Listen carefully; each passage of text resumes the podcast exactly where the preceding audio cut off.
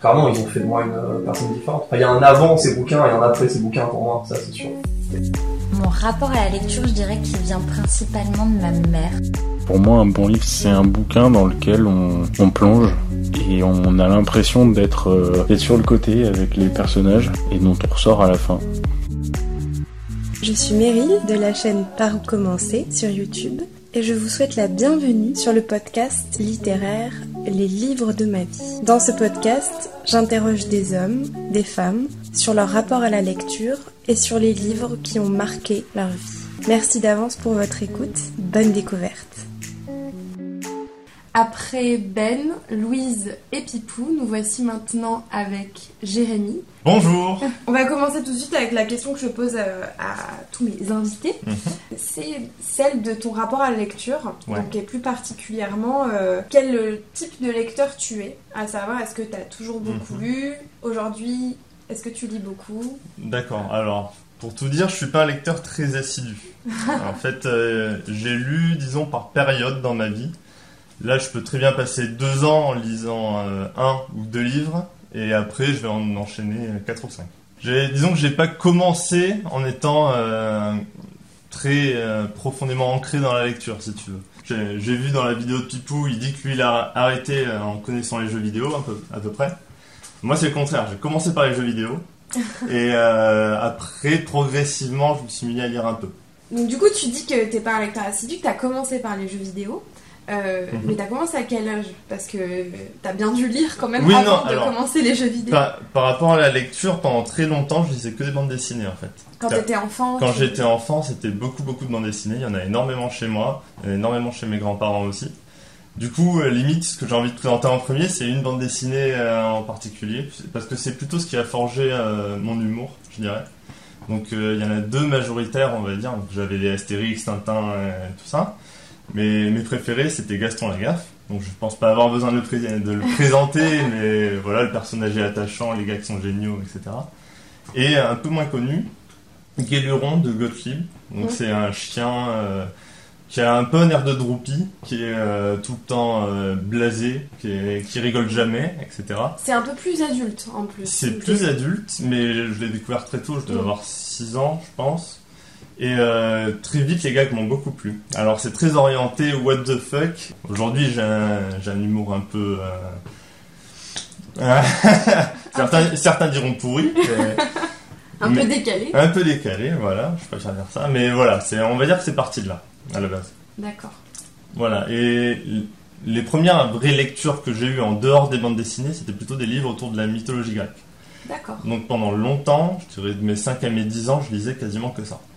Alors quand tu dis que tu lisais des, des livres sur la mythologie, c'était plutôt des histoires? Par exemple l'Iliade version Alors, a- petit, des choses comme Non, ça c'est ça, il y avait l'Iliade, ma préférée de toutes, c'est l'Odyssée d'Ulysse. Hein. Toutes les histoires, euh, son voyage interminable dans des îles, il lui arrive des tuiles euh, en permanence, etc.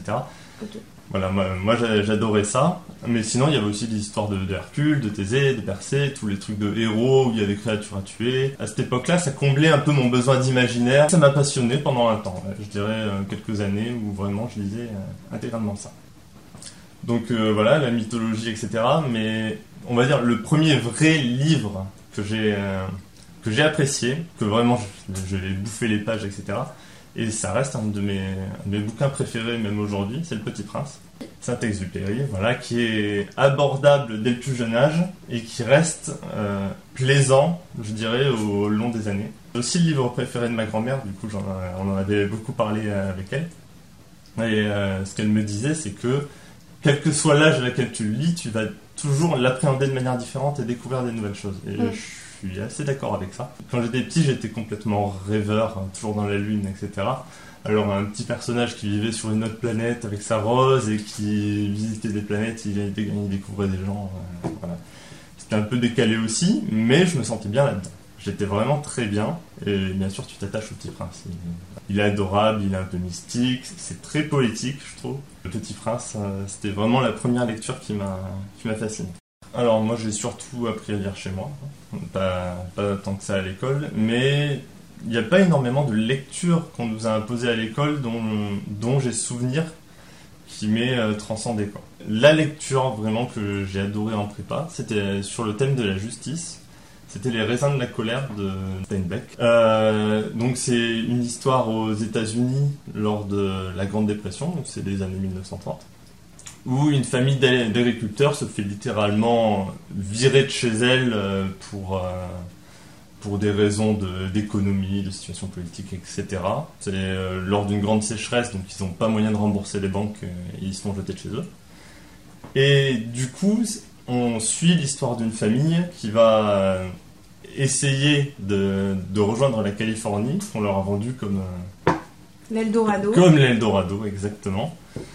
Où euh, la vie sera meilleure, et puis on va gagner un bon salaire, euh, on va pouvoir faire ce qu'on aime, etc. Et euh, donc, le récit se découpe en gros en trois parties. Donc, tu as la partie où ils sont chez eux, ils hésitent quand même à partir parce qu'ils ont vécu là toute leur vie depuis des générations, etc. La partie du voyage, qui est déjà horrible en soi parce que ils ont rien, ils ont une vieille bicoque qui roule à peine et ils galèrent à la faire marcher. Ils ont des galères sur, sur le chemin, il y, a, il y a des membres de la famille qui meurent, etc. C'est pas la joie. Non, c'est pas la joie. D'ailleurs, je crois qu'il n'y a rien qui est la joie dans, dans ce bouquin. Moi, je me souviens d'un chapitre en particulier qui m'avait vraiment marqué. C'est euh, c'est un moment où on sort un peu de le- du récit des personnages euh, qu'on suit pendant tout le long. Et on regarde en gros ce qui se passe vraiment en Californie. Et il décrit en gros Steinbeck la- ce qui se passe. Donc, il décrit une Californie euh, très, verdoy- très verdoyante, florissante. Euh, Il y a des arbres à fruits partout, des légumes. il y a- à manger pour tout le monde, en gros, c'est vraiment une terre euh, d'espoir, on peut, le voir comme ça. Et à côté, il décrit comment les propriétaires de là-bas, ils vont faire en sorte que rien ne soit accessible pour les pauvres. C'est-à-dire qu'ils ils vont détruire les récoltes, ils vont pourrir les gens qui essaient de se, se nourrir là-bas. Et euh, ouais, tu, tu ressens, euh, t'es en colère, franchement, quand tu lis ça. C'est injuste. c'est injuste. Pour la petite anecdote, à ce moment-là, j'étais en Californie d'ailleurs, parce que mon frère vit là-bas. Donc on avait fait à peu près le trajet qu'ils font dans le livre. Du coup, quelques endroits que je reconnaissais. Toute cette histoire d'injustice, etc., c'est vrai que ça, ça m'atteint particulièrement en général. C'est pas le seul livre qui m'a atteint sur ce sujet-là. Il y a Racine de Alex Haley, qui est euh, une histoire sur euh, la traite des Noirs en Amérique. L'auteur, en gros, ce qu'il a fait, c'est quelque chose de génial. Il a cherché dans son arbre généalogique je crois, 13 générations au-dessus de lui, jusqu'à revenir à ses ancêtres euh, en Afrique. Et donc, il a un peu romancé l'enlève- l'enlèvement de, son personnage.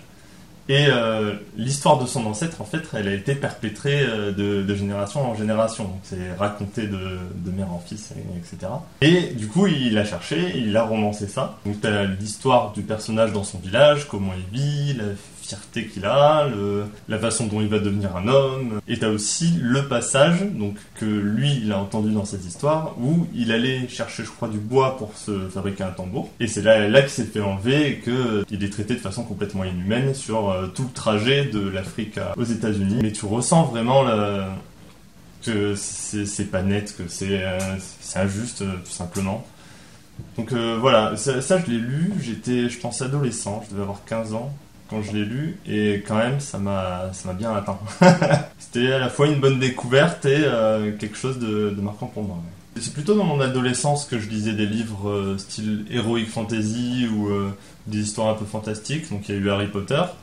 Mais une alternative à Harry Potter, c'était le livre des étoiles de Eric Lhomme. C'est un univers à part entière, hein, donc l'histoire c'est t'as deux mondes parallèles avec un monde où la paix règne, etc. T'as des, des magiciens, des chevaliers, et un monde euh, plus dark où il y a de drôles de créatures, où la vie est un peu plus anarchique, je dirais. Et un jour, il va y avoir une faille entre ces deux mondes, et on suit l'histoire de quelques adolescents qui vont faire leur parcours initiatique, en gros. Donc un qui va devenir magicien, un qui va devenir chevalier, les autres qui vont suivre le mouvement, etc. Je retrouve un peu ce que ce que je trouvais dans les jeux vidéo là-dedans, c'est-à-dire que tu commences de rien, tu découvres un univers complet et tu level up en gros. Tu. Au fur et à mesure de l'histoire, les personnages deviennent meilleurs, ils réfléchissent plus, ils, sont plus forts, plus puissants. Bien sûr, au fur et à mesure, il y a un méchant qui se dessine, tu sais pas trop qui c'est, mais ils vont quand même se battre contre, euh, voilà, pour leurs idées de, de justice, euh, etc. Donc euh, il y a eu le livre des étoiles, c'est un des seuls livres, je dirais, que j'ai relu. Il n'y a pas beaucoup de livres qui m'ont donné envie de les relire, où j'ai eu la foi vraiment de, de m'y réattaquer. Dans l'histoire euh, Heroic Fantasy, le premier c'était Bilbo le Hobbit, donc de Tolkien, donc qui a été retranscrit en film, mais j'ai pas beaucoup apprécié. Il y avait, euh, je sais pas, une espèce d'angoisse dans, dans le livre, parce qu'il y a des moments où Bilbo vraiment il se retrouve seul, où euh, vraiment toute l'équipe des, des nains compte sur lui euh, à mort, et ça tu le sens pas du tout dans le film. Oui, Oui. tu le sens pas du tout dans le film. Donc, alors que dans le livre, je me souviens C'est très présent. alors par exemple du passage où ils sont dans une forêt euh, avec les araignées, etc. Où là, bah, moi je suis, j'étais arachnophobe, donc euh, ça me touchait d'autant plus, mais euh, tu sentais que ouais, il était seul et que il, je sais pas, il devait s'en sortir. euh, C'était chaud. Et t'as lu Le Seigneur des Anneaux aussi? Je n'ai pas lu Le Seigneur des Anneaux, alors parce que j'ai jamais eu le courage de m'y attaquer, simplement. Malgré euh. le fait que t'aies lu euh, Bilbo le Hobbit. euh, Ouais, et que, on peut, on- bien sûr, on me l'a conseillé, hein, Seigneur des Anneaux, euh, mon frère l'avait lu. euh, c'est lui qui m'a conseillé Bilbo le Hobbit, et c'est aussi lui qui m'a conseillé le Seigneur des Anneaux, mais j'ai j'ai pas eu le, le courage. Ouais, vraiment. Quand je voyais le pavé, on me disait qu'il y avait des pages et des pages de description. C'est. En général, c'est je décroche quand, quand c'est comme ça. Mais bon, ça, faudrait que j'essaye. Hein. T'as eu une passion enfant pour la BD. Oui. Est-ce que euh, aujourd'hui tu lis toujours des BD Non, pas, pas vraiment. Ou alors je relis celles que j'avais quand, quand j'étais enfant. Alors, donc du coup, est-ce que tu lis des romans graphiques? Il y a un an à peu près, j'ai lu euh, L'Arabe du futur de Riyad Satouf. Ah, tu découvres euh, plein de choses dans, dans ce bouquin sur la culture euh, syrienne, libyenne, du coup. Et euh, tout ça à travers les yeux d'un enfant, moi je, moi, je trouve ça chouette en général. euh, J'aime beaucoup l'innocence que tu trouves euh, là-dedans. Ouais, c'est vrai que Riyad Satouf, il sait extrêmement bien retranscrire les, les émotions d'enfant. Je sais pas comment il fait, il fait la même chose dans les cahiers d'Esther. Oui, que j'ai lu aussi. Ah bah, bah, tu vois, euh, on allait en parler du coup. Il y a un respect de la pureté un peu de, du témoignage de l'enfant, quoi. En roman graphique, donc là tu peux le voir aussi, mais ça c'est toi qui me l'as conseillé, c'est Les culottés de Pénélope Bagieux. De Pénélope. Euh, merci. Qui, pour le coup, m'a- celui-là m'a vraiment intrigué. Si tu veux, j'en avais lu un ou deux, je sais plus où, et j'ai vraiment voulu toutes les lire euh, à la suite, quoi, parce que c'est c'est vraiment chouette. Bon, Pourquoi ça t'a parlé à toi, les culottés? Parce que j'avais envie de découvrir euh, ces femmes un peu exceptionnelles et surtout qui en font qu'à leur tête, qui écoutent rien de ce qu'on leur dit et je trouve ça admirable vraiment. Moi, ça, ça m'impressionne parce que j'ai aucune idée si moi j'aurais été capable de faire euh, la moitié de ça, quoi. Donc, euh, ouais, non, je suis impressionné par, euh, par le, la persévérance qu'elles ont eue, quoi. Et puis, euh, souvent, dans, dans leurs histoires, elles ont eu à se battre contre tout le monde. Il y avait personne de leur côté. Enfin, personne, ou presque. C'est vrai qu'on parle très peu des femmes justement pas célèbres. Et euh, ouais, qui auraient mérité de, de l'être plus. Donc, tu nous as dit que tu avais été fasciné à un moment aussi par euh, tout ce qui était Heroic Fantasy. Oui. Est-ce qu'il y a d'autres euh, genres littéraires que tu affectionnes particulièrement? Moi, j'aime quand il y a un- quand tu t'impliques dans l'histoire, qu'il y a un sentiment d'angoisse. Alors là, j'ai envie de parler d'un auteur en particulier. Je sais que, que celui-là, on l'a en commun. Donc, c'est Stephen King. Ah oui. Voilà. Alors, je sais pas euh, trop dans quelle catégorie mettre ces bouquins d'ailleurs. Ouais, je pense que c'est un peu un auteur inclassable, même s'il est connu plus pour son œuvre euh, horrifique et, euh, et angoissante. Il a écrit sous le nom de Richard Bachman Ouais. aussi. Ouais, en général, on parle quand même plutôt de, de Stephen King pour ça. Mais on peut pas, on peut pas la- arrêter la définition de son œuvre euh, que à ça. C'est vrai. Mais euh, moi, du coup, ce que j'aime beaucoup dans quasiment tous ces bouquins, c'est que t'es es directement impliqué. C'est-à-dire que les personnages, euh, genre le héros ou les personnages principaux, ils vont être dans une seule situation. Systématiquement, euh, ils sont pas bien. Et du coup, direct, t'es avec eux, t'as envie qu'ils s'en sortent. Je suis un peu empathique, donc euh, si ils ressentent euh, vraiment de l'angoisse, de la peur, de n'importe quoi, de la douleur, et en plus, ça, Stephen King le retranscrit super bien. Donc, mon préféré de ses livres, de, Misery, qui est- donc, où il décrit la douleur, mais euh, comme jamais, je, la, je vais pas dire que je la ressentais, mais Est-ce que tu peux expliquer ce que c'est Misery pour les gens qui n'auraient pas lu ce livre? Bien sûr. Alors, c'est l'histoire d'un, d'un auteur de, de romans dont le personnage principal est Misery, donc c'est une jeune fille. Mais ce- cet auteur, il en a un peu marre de son personnage. Il, il est sur le point d'écrire le dernier tome de Misery, où il va la, la faire mourir, en gros. Et euh, au moment donc où il, il est en train d'écrire ça, euh, il a un accident de voiture et il, perd connaissance, euh, etc. Suite à cet accident, il se fait recueillir par une femme. Donc il se réveille dans une chambre et il se rend compte qu'il a les jambes complètement broyées, brisées en mille morceaux. Quoi. Par l'accident, ouais. Voilà, et il ressent une vive douleur par rapport à ça. Et il découvre du coup son note. Au début, tu te dis, bah, c'est c'est plutôt sympa, elle l'a recueilli. Ouais, elle a en recueilli, plus, elle a essayé de le soigner en- un peu. voilà, en plus, euh, donc elle est infirmière, je crois, dans l'histoire. Et en plus, elle est, euh, elle est fan de son œuvre. Elle le reconnaît et elle dit Ah, Misery, j'adore, etc. Alors qu'il est sur le point de faire mourir son personnage. Elle s'attend à, à avoir la- un peu la suite de ses histoires, à le faire cracher le morceau. Voilà, elle, gros, veut, elle euh, veut lui demander, euh, elle lui demande bon alors du coup dans, dans ce tome qu'est-ce que vous allez voilà, faire qu'est-ce qui va se passer Là, je suis Voilà. impatiente de savoir, euh, C'est vraiment une- qu'est-ce Je pense que si on devait expliquer ce, le genre de personne que c'est à ce moment-là du récit, on se dit en fait c'est une groupie. Oui. C'est-à-dire c'est un peu une fan un peu extrême, mais euh, elle reste euh, normale euh, quand même euh, et sympathique. Voilà, sauf que elle va trouver du coup les scripts euh, du héros et euh, elle va comprendre qu'il avait envie de tuer le personnage. Et là, ça va tr- beaucoup moins bien se passer pour lui. Il est pris en otage, il est séquestré et à la moindre occasion de lui faire du mal, elle n'hésite pas. quoi. Du coup, il se retrouve piégé à devoir écrire la suite euh, de l'histoire avec une vieille machine rouillée. euh. Tout le long du livre, euh, il nous parle de la, la douleur qu'il ressent aux jambes. Et ça, c'est c'est vraiment un truc de fou. Mais c'est ultra intense. Franchement, euh, j'ai rarement ressenti autant de trucs euh, en lisant ce bouquin. Et du coup, t'as d'autres livres de Stephen King que t'as appréciés? Ouais, alors il y en a un autre que j'avais particulièrement apprécié, c'est Rose Madder. Ah oui. Donc c'est l'histoire d'une euh, femme battue par son homme pendant très longtemps. Et donc elle lui est complètement soumise. Et un jour, elle a une révélation, un déclic qui lui dit Oui. je peux pas continuer comme ça. Du coup, elle a les, elle a le cran de partir avec euh, l'argent de l'argent de son mari pendant qu'il est au travail. Donc elle va chercher refuge ailleurs. Quoi. Elle va partir et chercher refuge. Mais alors, euh, ce qui est ultra intéressant dans ce bouquin, c'est donc l'histoire de la traque. Parce que donc ce qu'il faut savoir, c'est que son mari, pas de chance, il est détective. donc tu lui échappes pas comme ça. T'as le point de vue donc de celle qui a qui est partie, donc de la femme qui a fui. Et t'as le point de vue du détective qui est un Qui parfait d'elle. qui est un parfait psychopathe, Mm. mais qui arrive, on sait pas trop comment, à se mettre à, à sa place, Mm. à la place de sa femme, de savoir comment elle a pensé, euh, quel billet de train elle aurait pris, euh, quel itinéraire, à qui elle aurait demandé son chemin. Il arrive très bien à faire ça. Bah, il est bon dans son domaine. Quoi. Euh, quand même, le point de vue du méchant, c'est assez rare. Vraiment, ce dont je me souviens, c'était ce sentiment de. Tu lis un chapitre où elle, elle reconstruit sa vie. Mhm. C'est paisible par rapport à l'horreur et la violence du début. Disons que t'es content pour elle. Mhm. Et en fait, le chapitre d'après, eh ben, tu vois qu'il se rapproche. Et du coup, t'es en stress permanent Ah et ouais. tu dis, tu vois le, tu vois l'ombre à l'horizon, quoi, vraiment.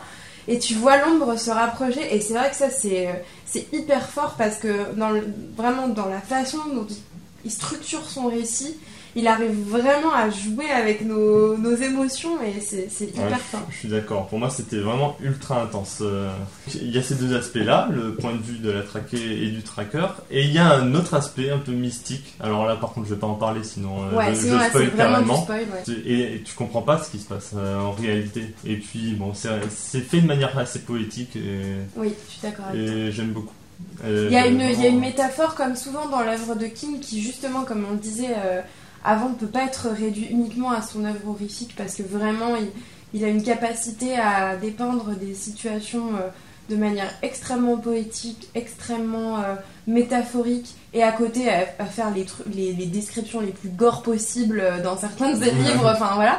Souvent, et ça se voit beaucoup dans les nouvelles, donc je vous conseille vraiment de vous procurer des livres de nouvelles de Stephen King ou de Richard Bachman parce que c'est vraiment là où vous allez goûter à ce que peut faire de mieux Stephen King niveau style d'écriture. Chaque fois qu'il écrit quelque chose, il y a une métaphore, il y a un truc qui est dit sur soit la société américaine, soit sur l'humanité d'une manière générale. Des fois, ça va être sur l'instinct de survie, des fois, ça va être euh, sur euh, la folie. Enfin, à chaque fois, il y a un message et il y a une double lecture euh, de chacun de ses ouvrages, je trouve. Ouais, Même ses œuvres horrifiques, mine de rien. Et Jérémy a parlé du coup de Misery et de Rose Madder. Je pense que c'est effectivement de très bons ouvrages pour découvrir son œuvre, à compléter peut-être avec euh, d'autres références, parce que bon, s'attaquer à Tour Sombre euh, tout de suite, c'est pas forcément évident, parce que c'est une œuvre monumentale. Il y a énormément d'œuvres euh, de Stephen King qui ont été adaptées au cinéma. C'est Stephen King qui a écrit La ligne verte, Ouais. qui est quand même un des plus Un beaux des films. pour plus le coup. chefs-d'œuvre du cinéma. Voilà, ça, souvent c'est peu connu. Donc euh, vraiment, euh, si on vous dit King, oh mais non c'est de l'horreur, euh, vraiment lui qui n'a pas, pas raison et faites-lui découvrir euh, Misery, Rose Madder et, d'autres ouvrages de King. Mais je suis d'accord, mais du coup, moi, ça, reste un de mes auteurs préférés euh, à ce jour. Là, je sais que si je vois un Stephen King en librairie, je peux très bien le prendre et j'y vais les yeux fermés, quoi.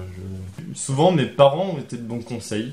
Donc, euh, les premiers livres un peu sérieux que j'ai lus, qui m'avaient conseillé, bah, dé- déjà, je trouvais des choses qui, qui me parlaient dedans. Alors, euh, quand j'étais adolescent, par exemple, il y a eu un, un sac de billes de Joseph Joffo bon, c'est une autobiographie, c'est sur un, sujet quand même assez dur. Voilà, il doit traverser la France pendant l'occupation de la deuxième guerre mondiale. Il est un peu livré à lui-même alors qu'il a autour de 10 ans, je crois qu'il a 10 ans. Moi j'avais à peu près le même âge quand je l'ai lu, donc je m'identifiais bien à lui. Enfin, je, je m'identifiais bien parce que, en plus, c'était le petit dernier de la famille, donc c'est comme moi, j'ai deux grands frères. Il y a une solidarité avec, euh, je crois que c'est avec un de ses frères en particulier, et ils vont se serrer les coudes pour vraiment euh, se sortir de la situation où ils sont. J'ai- J'aime bien quand il y a une situation assez mal barrée euh, de base et que, et que finalement ils cherchent des solutions pour, pour y arriver quand même. Ça m'avait marqué et touché. Alors j'étais à un âge où tu comprends pas forcément toute l'hor- l'horreur de la guerre. Ouais, mais tu t'es identifié au personnage. Oui, voilà. C'est pour ça que ça t'a ça t'a impacté. C'est plus pour ça. Et donc ça c'était un conseil de mon père. Un ouvrage que, que pour le coup c'est ma mère qui m'a conseillé. Je veux dire c'est le premier livre devant lequel j'ai pleuré. Mais vraiment j'ai pleuré euh, chaud de larmes. Ah, J'étais tout, tout malheureux, fallait pas me parler à la fin.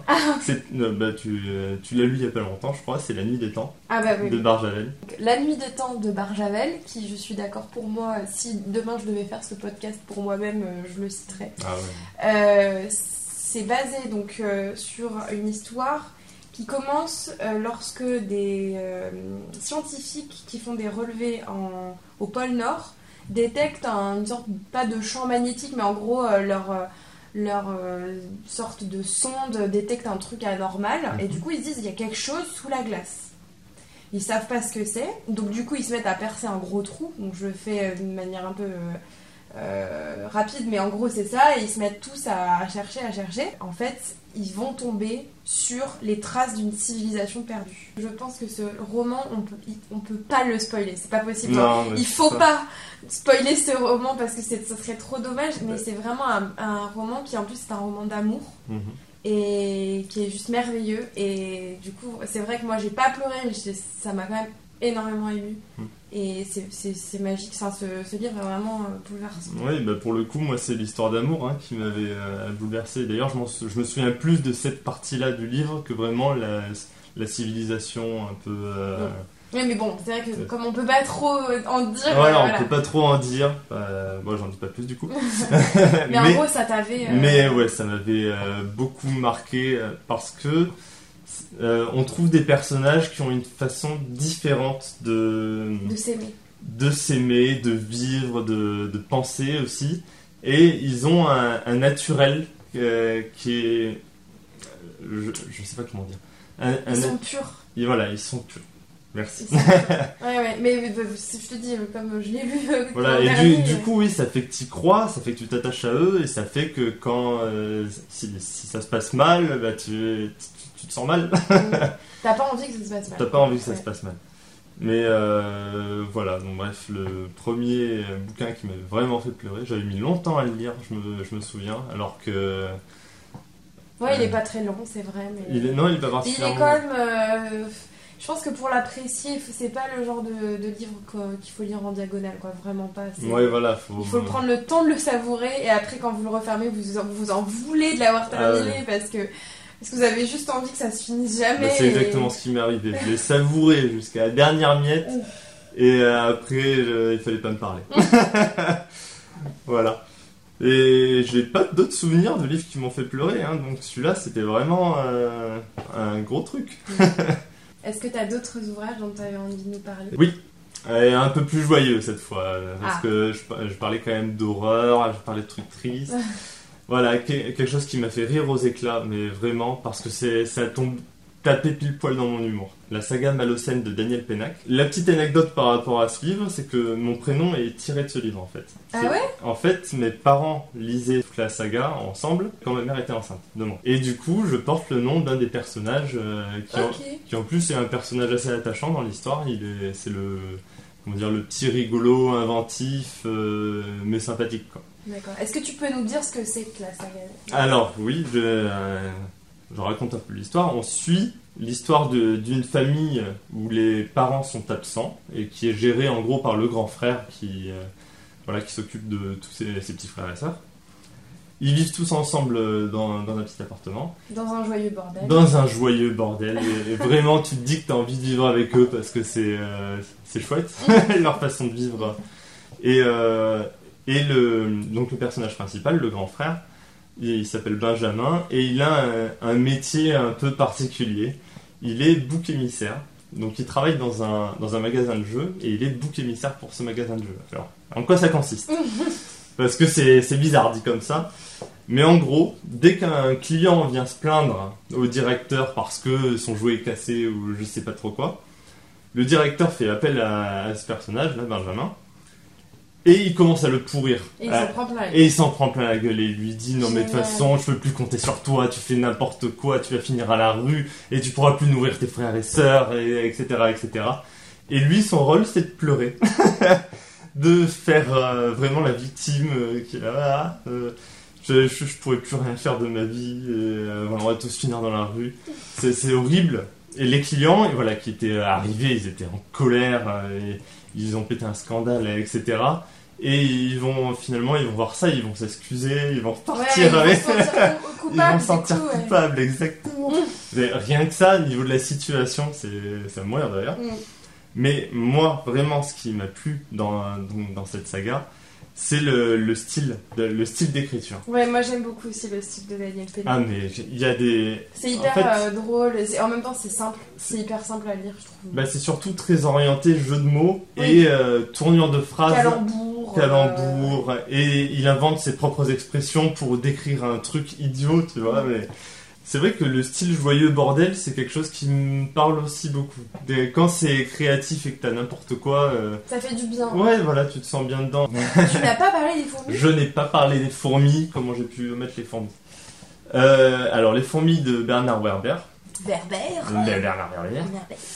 Euh, comment dire, on l'a lu à peu près tous au même moment dans ma famille. C'est-à-dire, euh, genre mon père l'a lu, il a dit à ma mère, et ma mère l'a lu, et puis mon frère l'a lu, et puis on l'a tous lu, et on en a discuté, on trouvait ça tous génial. D'accord. Euh, Dis-nous euh, de quoi ça parle. Alors, de quoi ça parle ça parle de l'histoire d'une fourmilière, où on va suivre quelques fourmis précises qui vont vivre un peu des aventures. Euh, euh, voilà, et en même temps, tu vas apprendre des tas de choses sur la civilisation des fourmis, qui est quand même euh, quelque chose d'ultra fascinant. Enfin, en tout cas, c'est- mon point de vue. Donc, tu as ce côté, la, fourmilière, etc. Et en parallèle, une histoire avec des humains.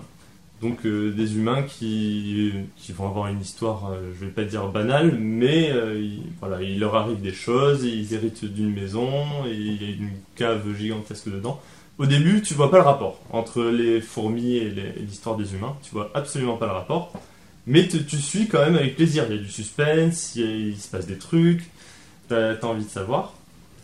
Euh, donc, il y a ces deux histoires en parallèle, et en même temps, t'as- parfois, tu as, un chapitre qui, où il met un extrait de son encyclopédie du savoir relatif et absolu, où tu as un peu des infos sur tout et sur rien. Tu, peux avoir des infos sur l'histoire, des infos sur la physique, des infos sur la cuisine. Juste pourquoi pas, tu as, une coupure où tu apprends des trucs. Des fois, il y a quand même un lien avec l'histoire euh, directe, tu, tu le vois de suite. Et des fois, non. c'est juste, euh, voilà, la recette du gâteau au chocolat. Bah, mais merci, c'est bien. Mais du coup, c'est utile. Ouais, c'est utile, euh, oui, je sais pas. Je vais pas essayer cette recette, ça se trouve, il était très bon et j'ai raté quelque chose. Dites-nous en commentaire si vous avez déjà essayé la recette du gâteau au chocolat de Bernard. Non, vraiment, ça m'intéresse. Ouais, c'est un important. parmi vous ou une parmi vous qui l'a fait, vraiment, dites-le nous. Bah voilà, bref, donc les fourmis, c'est une trilogie. hein. Il y a les fourmis, le jour des fourmis et la révolution des fourmis. Et euh, voilà, non, t'a- t'apprends vraiment plein de trucs sur la, la vie des fourmis, co- comment ça se passe euh, à l'intérieur. Euh, la civilisation en elle-même, même si moi je souhaiterais pour un au monde avoir une civilisation comme ça, trop parfaite entre guillemets, euh, euh, une civilisation humaine comme ça, ça reste quand même euh, ultra fascinant de voir comme une fourmi c'est rien, mais le combat pour le groupe est primordial.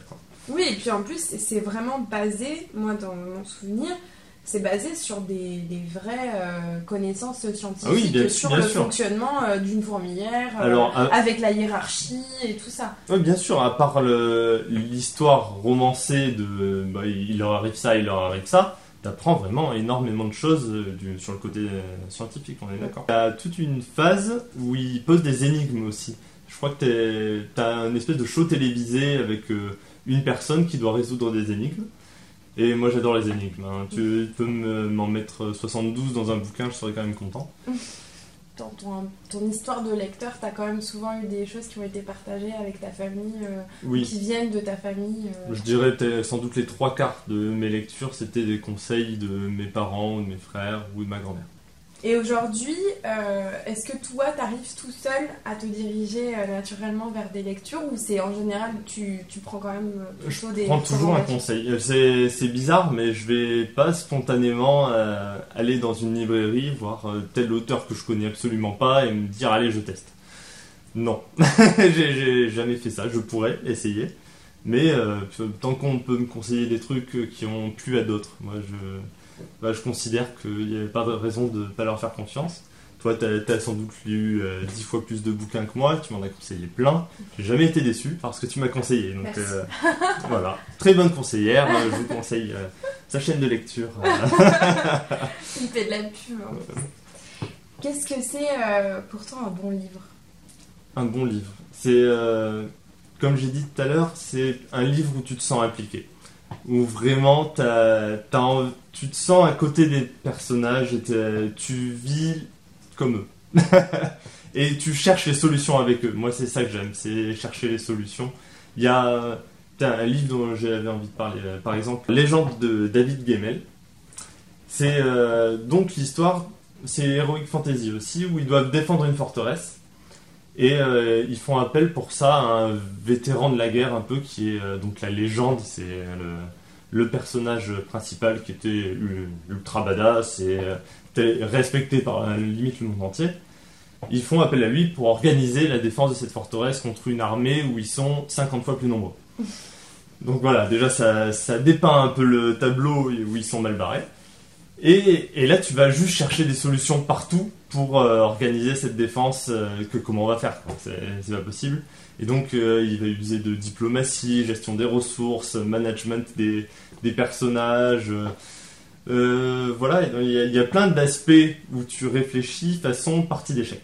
Et bon, moi j'ai beaucoup joué aux échecs, tu le sais. Ouais. Et Et donc je comprends que ça te plaît. voilà, donc ça, ça me plaît. Mais euh, pour définir un bon livre, ça me plaît un peu dans tous les contextes. Là, là c'est évident parce que c'est un combat euh, un contre un, si tu veux, où il y a six murs à défendre, c'est tant de ressources ici, c'est vraiment très, Ouais, ma- c'est très presque mathématique. un- Ouais, c'est presque comme si tu jouais quoi. Tu, Oui, voilà. Tu contemples une partie quoi. C'est genre comme si je jouais à Age of Empires sur mon ordinateur. Voilà. euh, et euh, voilà, et si je retrouve ça dans des bouquins, même juste un combat, même si c'est autobiographique, euh, la biographie de quelqu'un, etc. S'il y a un combat, une volonté d'aller quelque part et qu'il faut chercher les solutions pour y arriver, ça, ça va me plaire. D'accord.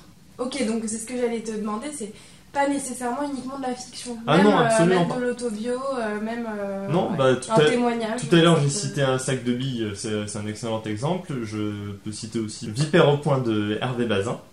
Donc, où pareil, il se retrouve euh, fa- face à face avec sa marâtre de belle-mère et, et il va se serrer les coudes avec son frère pour euh, essayer de la faire chier le plus possible. Franchement, c'est. Tout le combat, est- c'est un, combat, euh, mine de Ah, rien. c'est un combat euh, entre deux personnalités hyper fortes. Voilà. Et c'est ça qui, qui est sont intéressant. pas si différentes. Et du coup, tu, tu rentres dans l'histoire avec lui et tu te dis mais co- comment il va faire tel truc? Pour qu'à la fois elle sache que c'est lui, mais il va pas prendre. Ouais, pas trop prendre, cher derrière, ouais, quoi. ouais. Et euh, ouais, c'est ultra délicat quand même comme histoire, mais moi ça ça m'a parlé. Euh, pareil, il y a le rapport de soli- solidarité avec le frère où euh, où ils cherchent des solutions ensemble. Et ça, ça me plaît beaucoup en général dans les bouquins. Pareil, dans les histoires d'aventure, t'as toujours des compagnons et euh, ils sont jamais De seuls. Voilà, quand, quand, quand t'es seul, vraiment, c'est encore plus dur et je me sens presque plus impliqué encore. Dans Misery, c'est le cas. Et euh, ouais, j'ai une grosse empathie pour les personnages et j'ai la boule au ventre pour eux en général. Ok, tu dis euh, intensément tes Ah, lectures. je, ouais, il y a des lectures où vraiment ça, ça me fait chaud au ventre. Ok. Est-ce que tu as un dernier mot pour les gens qui nous auraient écoutés jusque-là? Bien sûr, déjà, merci de m'avoir écouté, ça me fait plaisir. Et euh, ben, on a beaucoup parlé de, créativité. Moi, pour moi, quand même, le moteur de, tout ça, c'est l'imagination. Une de mes frayeurs en grandissant, euh, etc., c'est de perdre cette, euh, imagination et cette innocence un peu que j'avais quand j'étais enfant. Je rêvais beaucoup et j'aimais beaucoup, comment dire, imaginer si j'étais les personnages, moi je ferais ça et euh, la suite de l'histoire, moi je ferais, ci et je ferais ça. Et euh, j'ai un peu peur de perdre ça euh, en prenant de l'âge. Je pense pas. Si je continue à bouquiner, à jouer à des jeux vidéo, à, à trouver des trucs créatifs, pour moi la créativité c'est vraiment très important. J'ai même envie, moi, de, de travailler un peu mon imagination pour voilà, des œuvres, on verra bien ce que je fais. Et j'encourage euh, du coup voilà le mot que j'ai envie de dire j'encourage les gens à continuer de créer d'imaginer. C'est pour moi ce qui fait la beauté de la plupart des œuvres et il faut que ça continue comme ça. Ok, merci beaucoup. ben merci à toi et merci à tout le monde Salut. Salut. Merci d'avoir écouté ce nouvel épisode du podcast Les livres de ma vie. N'hésitez pas à liker, à partager et à me dire si ça vous a plu en commentaire. Sur YouTube, SoundCloud ou encore iTunes, avec 5 étoiles, c'est encore mieux pour donner de la force à ce podcast. À bientôt et d'ici là, belle lecture.